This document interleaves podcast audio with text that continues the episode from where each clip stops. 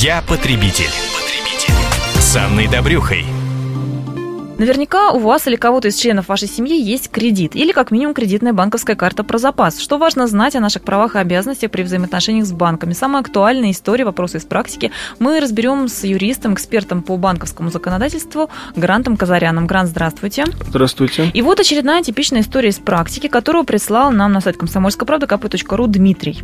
Итак, я купил в магазине в кредит плазменный телевизор. Ну, действительно, многие покупают дорогостоящую технику в кредит.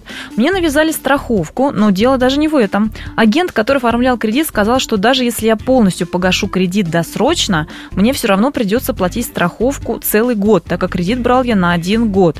Подскажите, законно ли это? А, ну, Дмитрий хотел бы заплатить кредит досрочно. На самом деле, в данном случае, как я понимаю, речь идет о страховании жизни и здоровья заемщика на период действия кредитного договора. Э, чаще всего на практике плата по такой страховке за весь срок пользования кредитом включается в общую сумму по кредитному договору. Таким образом, подписывая кредитный договор, вы сразу принимаете обязательства по уплате всех начисленных страховых взносов. Однако при досрочном расторжении кредитного договора договор страхования также расторгается, так как вы исполнили все обязательства перед банком. Соответственно, как бы внесли страховые взносы. Возможно, ваш консультант имел в виду именно вот эту ситуацию, когда объяснял вам, что как. Но, к сожалению, в таких случаях практика противоречива, и чтобы четко ответить на данный вопрос Дмитрия, необходимо, конечно же, посмотреть документы, которые там собирается подписать Дмитрий.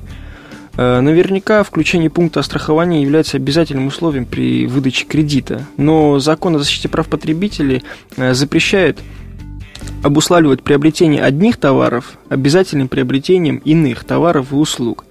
Так что вы имеете полное право отказаться от нее и обратиться с заявлением по существу проблемы в Роспотребнадзор, на основании чего они обязаны будут провести внеплановую проверку и по ее результатам полномочные вынести предписание об исключении условий об обязательном страховании в договоре.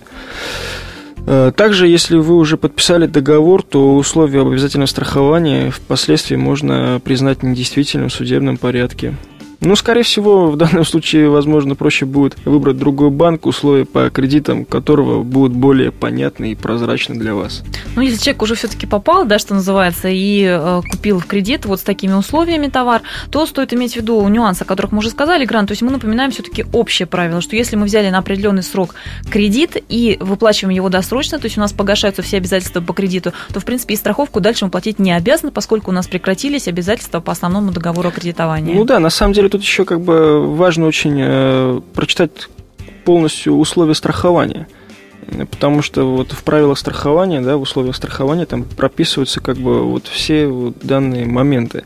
И как бы будет четко следовать, то есть, что вам нужно делать, в каком случае, на что вы имеете право при досрочном погашении или там частичном досрочном погашении. Но, скорее всего, э, страховая премия будет оплачена сразу, и поэтому там, скорее всего, я думаю, ничего мы не возместят при досрочном погашении. Ну что же, вот эти нюансы стоит иметь в виду. А с нами был эксперт по банковскому законодательству, юрист Гарант Казарян. Я потребитель. потребитель.